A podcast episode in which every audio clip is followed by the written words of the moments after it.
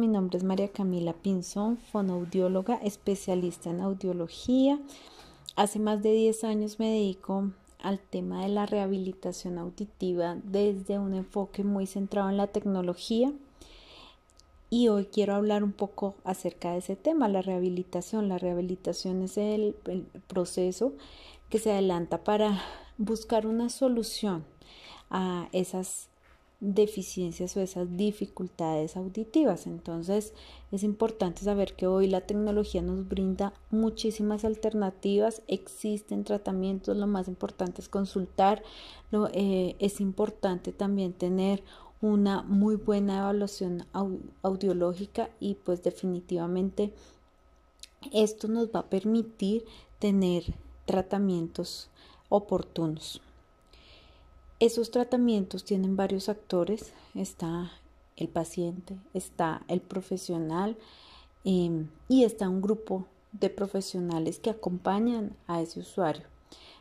También está su familia y está el impacto que genera esa pérdida auditiva en cada uno de los contextos de desempeño, porque la pérdida auditiva se convierte en, un, ah, en una alteración y se convierte en un aspecto determinante cuando se va a hablar de una interacción comunicativa y somos seres sociales, por tanto, esa pérdida auditiva va a impactar cualquiera de nuestros escenarios de desempeño. Es así que encontramos personas que por sus pérdidas auditivas empiezan a tener procesos de aislamiento. No podemos permitir eso porque hoy tenemos una solución. Lo más importante, insisto, es encontrar un profesional que oriente este proceso de rehabilitación. Es importante asistir a controles periódicos pensando un poco en hacer unas detecciones oportunas. Se, la, literatura reporta o se reporta en la, en la literatura una pérdida auditiva se alcanza a percibir cuando ya hemos perdido más del 50% de la audición. Es decir, que esas personas que por exposición a ruido por algún medicamento o por antecedentes van perdiendo el 10, el 20% de la audición, no se va a notar.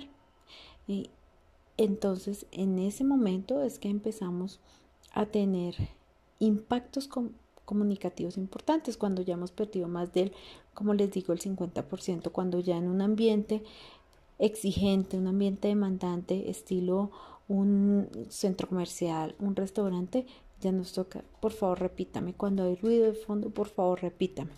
Es ahí entonces que empezamos a ver que efectivamente tenemos una pérdida auditiva, pero estas pérdidas se pueden empezar a detectar, a tratar, a manejar muchísimo antes, de manera que no lleguemos hasta ese punto.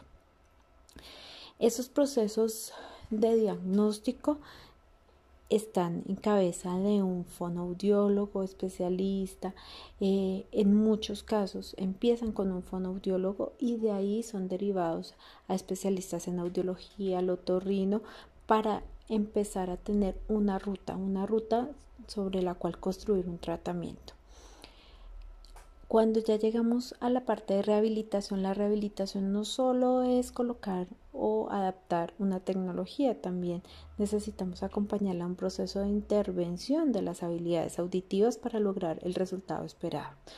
Porque finalmente el desempeño y el proceso de audición empieza desde la parte sensitiva desde esa percepción del sonido, pero se complementa desde esas habilidades de discriminación, de identificación, de saber si hay sonidos diferentes, de saber si el sonido, qué es lo que dice ese sonido, esa identificación, ese significado que le doy a los sonidos, lo hago a nivel central, a nivel de cerebro. Y esto necesita un entrenamiento cuando ya hemos empezado a perder audición. Es por eso que todo proceso que se haga desde la intervención auditiva, desde la selección, desde la adaptación de una prótesis auditiva debe estar acompañado un proceso de intervención que garantice que vamos a empezar a trabajar esas habilidades auditivas para así tener un resultado que queremos. Es importante manejar las expectativas. Nosotros no podemos esperar a escuchar como se escuchaba hace un año, hace dos años, o que ese paciente escuche como escuchaba hace un año, dos años, diez años, cincuenta años. No va a ser así porque ya tenemos un impacto en las estructuras que componen el proceso de audición.